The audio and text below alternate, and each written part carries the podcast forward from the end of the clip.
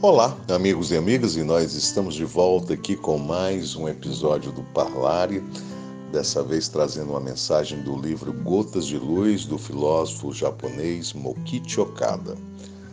Um livro de bolso que tem mensagens que levam, com certeza, a boas reflexões. E a nossa temática de hoje é ouvir as pessoas. E o que, que ele diz? Constitui para mim um dever ouvir as pessoas que trabalham sobre minha direção e permitir, tanto quanto possível, que sigam os seus impulsos. Aqui nós observamos um exemplo de liderança, né? Porque muitos chefes, muitos que se auto-intitulam líderes, não conseguem é, ouvir as pessoas que são subordinadas, as pessoas que trabalham sobre a direção, a gerência, a orientação desses superiores. Né? Então, é importante que, tanto quanto possível, né, que deixem essas pessoas livres, de modo que possam ter uma fluidez melhor na sua criatividade, no seu espectro de ação, para que possam evoluir e ajudar também a instituição, a empresa, a companhia evoluir.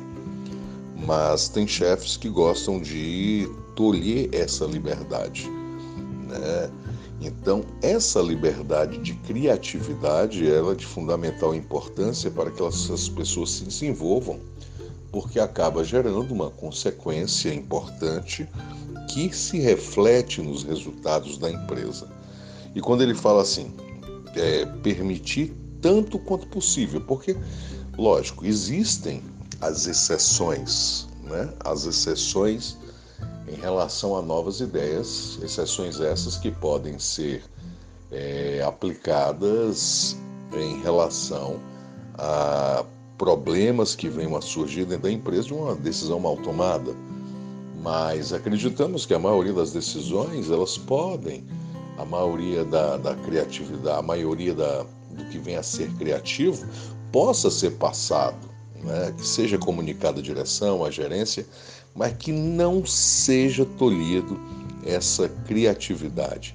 E que se escute aquele que traz uma ideia nova, que se escute aquele que quer inovar para que o seu ambiente de trabalho melhore, cresça e ele possa também crescer como profissional.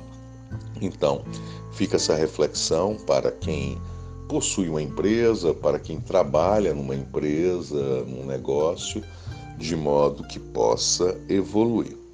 Então, nós ficamos por aqui. Um abraço grande para você que nos acompanha. Ajudem-nos a divulgar o podcast Parlare. Fique com Deus e que juntos, como eu sempre falo e repito, não custa lembrar, sigamos juntos rumo a novos horizontes.